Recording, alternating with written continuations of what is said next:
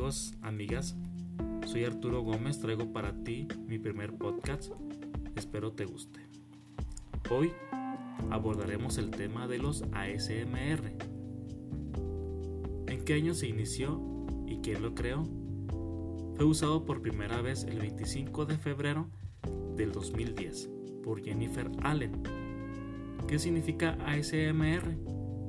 Es la respuesta sensorial meridiana autónoma. ¿Y qué es el ASMR? Es un fenómeno biológico relacionado con la percepción de ciertas sensaciones asociadas con el bienestar y el placer, como hormigueo en la espalda, el cuello y la cabeza, generalmente como respuesta a estímulos auditivos, visuales y en algunos casos táctiles. Hay dos tipos de ASMR, el visual y el auditivo. El visual se provocan ciertos estímulos visuales que puede ser de todo tipo, ya que no hay un patrón claro. Ejemplo puede ser cortes de cabello o la limpieza de zapatos.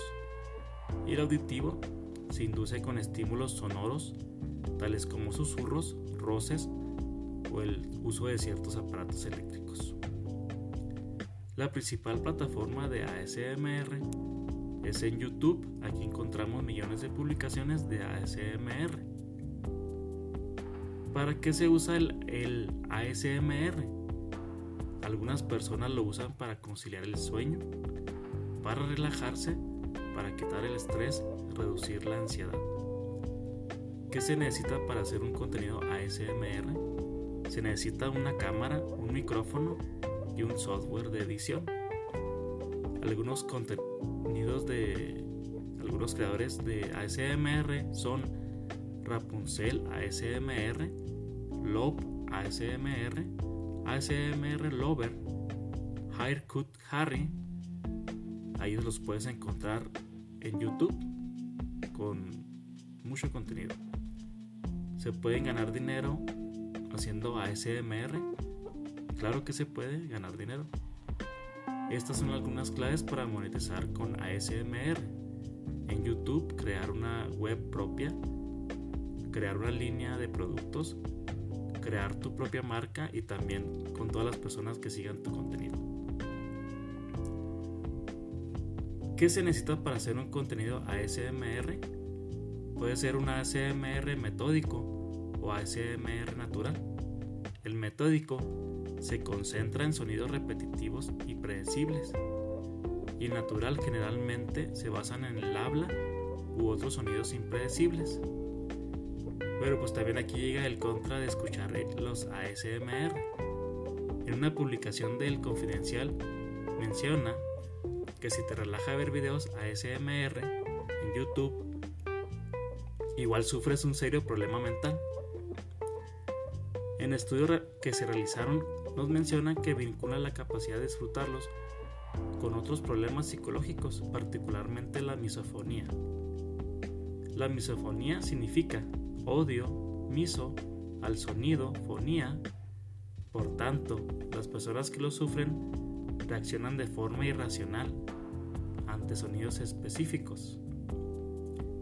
¿Y qué dice la ciencia? Demostraron que algunas personas al escuchar ASMR tienen una sensación de placer y relajación, pero en otras personas les causa una respuesta negativa emocional o físicamente al escuchar ciertos sonidos sentían irritación y rabia violenta. Entonces, aquí dejo esta pregunta. ¿Crees que a todos nos ayuda a escuchar ASMR? En lo personal, a mí no me agradó tanto escuchar un ASMR. Mi, mi experiencia y el, con el ASMR y dónde fue mi primer contacto. Estaba viendo videos en para ti en la plataforma de TikTok. Me salió un live con una señora haciendo ruidos extraños con su boca. Con una brocha de maquillaje la pasaba por un micrófono. Cada que hablaba susurraba nombres con muy bajo volumen de su voz. Lo primero que pensé, ¿esta señora está enferma o qué? Me quedé un rato viendo el live viendo los comentarios para ver si alguien decía algo y me daba la razón de que si tenía alguna enfermedad la señora. Pero nada, solo me quedé con esa sensación extraña, como de desesperación al escuchar todo lo que hacía. Vi más live de TikTok de dos de otras dos personas que hacían ASMR usando las mismas técnicas de la señora con otras variaciones de sonidos, así como comiendo, bebiendo o haciendo ruido con esponjas para lavar los trastes. Pero la verdad no me gustó escuchar estos ASMR. Pero te dejo a ti